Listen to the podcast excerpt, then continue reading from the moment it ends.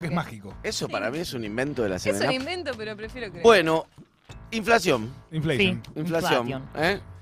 Índice de precios salió hoy. Les voy a leer algunas cosas interesantes de esto. Que estuve viendo acá el, el- el informe que emitió el INDEC de 20 páginas. Bueno, dio, como ya mencionamos en el, en el noticiero, Sí. 6.7% de la vari- variación mensual. O sea que los precios en general en el total del país aumentaron 6,7% de febrero a marzo. Papito. ¿Ok? La variación interanual, para quien no sabe qué es esto, la variación interanual es el mes de marzo 2022 en relación a lo que, a lo que dieron los precios en el mes de marzo 2021, Mm, dio 55,1%. no me la contáis, ¿no? Sí, o sea que estamos yendo hacia una inflación anual que ya va al 55% y supera. Y la variación acumulada, o sea, la inflación acumulada en lo que va del año es en enero, febrero y marzo, o sea, en el primer trimestre es 16.1%. Vamos, Por ciento. Argentina. ¿eh? Querés matar a Brasil.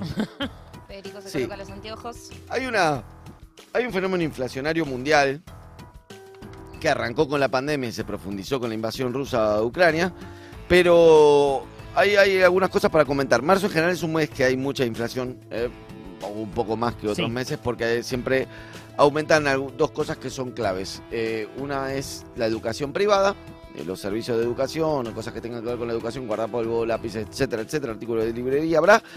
Y prendas de vestir porque cambia la temporada. Ah. Y que siempre que cambia una temporada, plin, te mandan un aumento. Bueno, 23,6% aumentó la educación Papito. en En general. el buen sentido. el rubro educación. 10,9 aumentaron las prendas de vestir. ¿Mm? Y después, esto tiene sí que ver con otro que no, no es cambio de temporada, que tiene que ver con las tarifas de electricidad que aumentaron y eh, la vivienda, agua, electricidad y otros combustibles 7,7%. Fíjate que eh, incluso este, que parece poco al lado de 23, pero es un montón y además es un montón a nivel mensual y que le gana a la inflación general. ¿Eh? Eso, es, eso es algo importante. Marqué algunos rubros también, que no se explica también por qué aumentan tanto en algún... A ver. Bebidas y alimentos. ¿Mm? Sí, porque- A nivel nacional. ¿Por qué? No, te la guerra, te Ucrania y la pero- Por la galería. 20,1 por 20,9% a nivel nacional, 21 en el Gran Buenos Aires, es donde más aumentó junto con Cuyo, 21,1 en Gran Buenos Aires, Cuyo noroeste y Patagonia, ¿no? aumentaron 22%. Después, eh, esto es en el acumulado anual, ¿eh? que eso es un, en el total nacional, en el acumulado anual, Gaseosa, dijiste. alimentos y bebidas no alcohólicas. Alcohólica. Sí, Sí, Alimentos también. exacto. alimentos y no alcohólicos. 60,6% en el Gran Buenos Aires. Es, Cerdo. es en el sector, uno de los lugares más pobres del país. 60,6%, 71,2% también eh, restaurantes y hoteles en el Gran Buenos Aires. ¿eh? ¿Vos aumentaste 70% de...? Sí, la verdad Bueno, que sí. no, pero tiene sentido, a ver, tiene sentido lo de aumento de... Primero los hoteles porque perdieron ya las compensaciones de, de todo lo que era la pandemia. Claro. Entonces, todo ese año que no trabajaron están tratando de subirlo. Segundo, restaurantes tiene sentido porque si te aumenta 60% la comida, y bueno, es probable que empiece como. ¿No? Igual yo no creo que todo. ningún lugar haya podido aumentar de Claro. en los últimos 4 o 5 meses un 60%. No, no, no. eh, Esto es, Porque el, básicamente no, no va nadie a comer. esto es el anual acumulado. No, bueno, pero lo que digo es que si el acumulado en los últimos 12 meses no aumentaste, es muy improbable, el 60%. No sé. No, no. lo- los datos O sea, que. nosotros ni Los datos que dan. Sí, sí, por ahí no. Es que no podés, no, no son. ali- no son lo- este, los sueldos no suben eso, entonces. Sí. Esto es eh, otro, otra cosa interesante de cómo pega en el conurbano, que es un poco lo, lo que me interesaba destacar, porque es muy fuerte cómo pega en el, en el Gran Buenos Aires todo esto. Eh, incidencia de las divisiones en las variaciones del nivel general de índice de precio del consumidor según regiones. O sea, es eh, cuánto incidió, cuánto incidió es un porcentaje, o sea, sobre 100, eh, por lejos alimentos y bebidas no alcohólicas es lo que más incidió en el Gran Buenos Aires, Ajá. en la inflación. ¿No? Que es el, es el sector. Eh, inflación que además está regida básicamente por, por algunos aumentos en alimentos que traje acá a colación para que veamos. Por ejemplo, variación porcentual respecto al mes anterior, ¿eh? el mes anterior en el Gran Buenos Aires, estoy hablando, respecto al mes anterior. Bien, pan francés tipo flauta, 17,7% respecto de febrero. Subió 25% casi las galletitas dulces y envasadas sin relleno, que además es un consumo muy popular, consumo Eso súper popular. decía mi abuelo. Eh, hay que ponerse fábrica de fideos o de galletitas. Porque en todos lados donde ves hay galletitas o hay fideos. Muy bueno.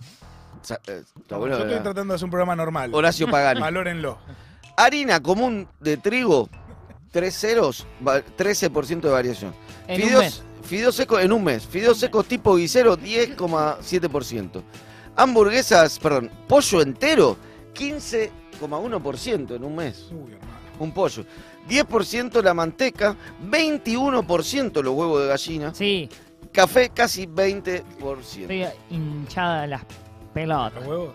No, de la inflación. Ah, bueno, sí. Hay una inflación enorme y, y con precios bastante caprichosos. Y eso Sí. es un poco lo, lo que.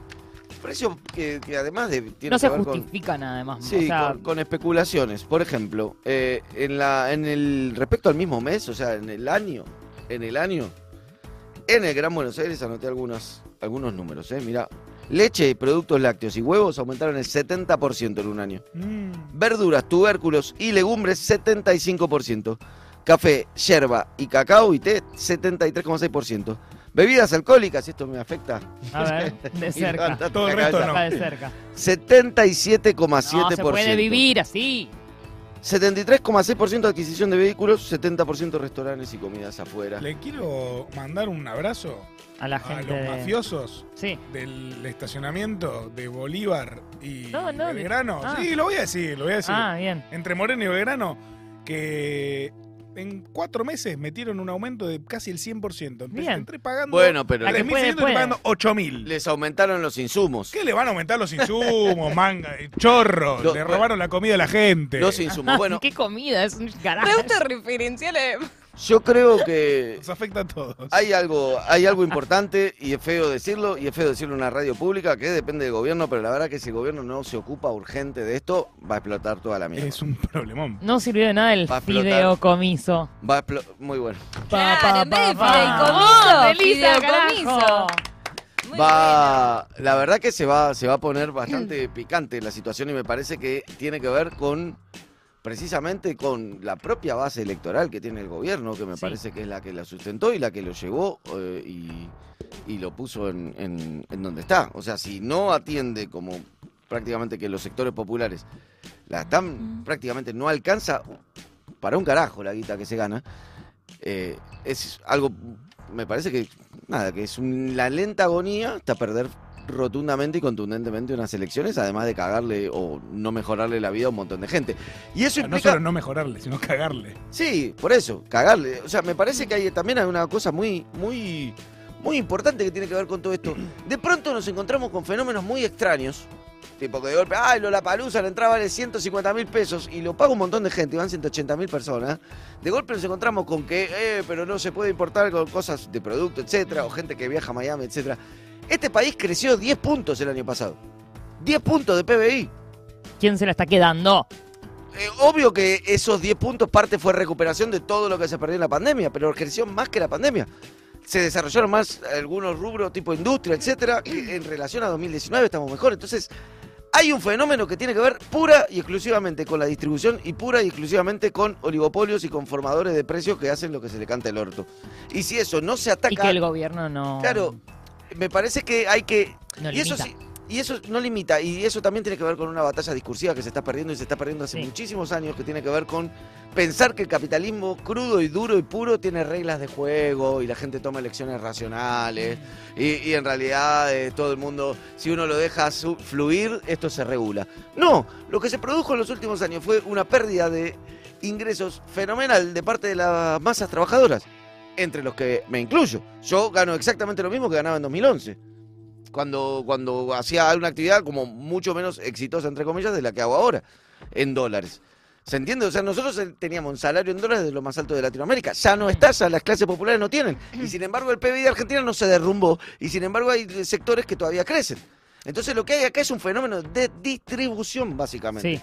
de distribución. Y hay otro punto ahí que es muy importante que tiene que ver con el Estado, el ser del Estado, el origen del Estado tiene que ver con garantizarle derechos a los que menos poder tienen. Sí, y un poco lo que hablaba hoy Cristina en el Eurolat de hablar del poder, eh, de los del poder político, el poder económico y demás. Y me parece que tanto con lo que hablábamos ayer del Inca, esto, hoy la inflación, eh, lo de los datos biométricos, como que claramente eh, todas las noticias apuntan un poco a que el- la política está perdiendo mucho terreno a la hora de, de tomar decisiones Por supuesto. y los poderes económicos avanzan sobre eso y justamente el- la herramienta que conocemos para limitar el poder económico es el Estado. Pero claro, Y si el Estado retrocede, es como, bueno, porque el Estado está para, el Estado está precisamente, el origen del Estado es para que el más fuerte no se coma al más, al más débil. exacto. Eh, eh, es en general, eh, tanto, tanto físicamente, tanto a nivel armas, como a nivel seguridad, como a nivel Todo economía. Economía. eh, y está para regular eso. Perder esa discusión en donde de golpe tenemos un tornero que se eh, cuadra eh, con, como si pensara como si fuera Techint, es perder una discusión y es. Cuando hablamos siempre del problema de comunicacional, no lo tiene solamente este gobierno. Lo tiene todo el gran arco popular o como le llamemos. Lo tiene también el kirchnerismo, lo tiene también eh, el- los troscos, lo tiene todos, todos los que queremos que hay que meter un Estado que distribuya y que distribuya la pelota y la economía. Y hay un montón de gente que no se da cuenta, o por lo menos cree que al revés, que lo que hay que hacer es potenciar las cuestiones privadas. Hay un montón de gente que cree que hay como ah, hay que dejar libre, cuestión de gente que empatiza con dueños de empresa y que le tiene bronca, asco y- o miedo a, a la gente pobre. O del campo también. Sí, o, o al campo. O gente que automáticamente, no, que no, se están sacando, que no se da cuenta que no tiene ningún registro de los privilegios. Esa es una discusión que también tiene que ver mucho con la comunicación y también tiene que ver con hacer, con hacer y con tomar riesgos. Eh, Pero sí, yo creo que si no se empieza a hacer, nos van a sacar a todos a patadas, incluso como ahora como empleado de un, de un Estado. ¿Eh? Así que tiene que mejorar la inflación para que el alerta urgente no se termine. Exacto. Eso. Esa es Esa es la conclusión. Así que desde esta- de acá le hablamos al señor Pagani, de Arcor, que si quiere, si quiere que siga alerta urgente, Baja los fideos, guacho. afloje un poco. Oh, tengo que bajar los fideos. Por favor, ¿eh?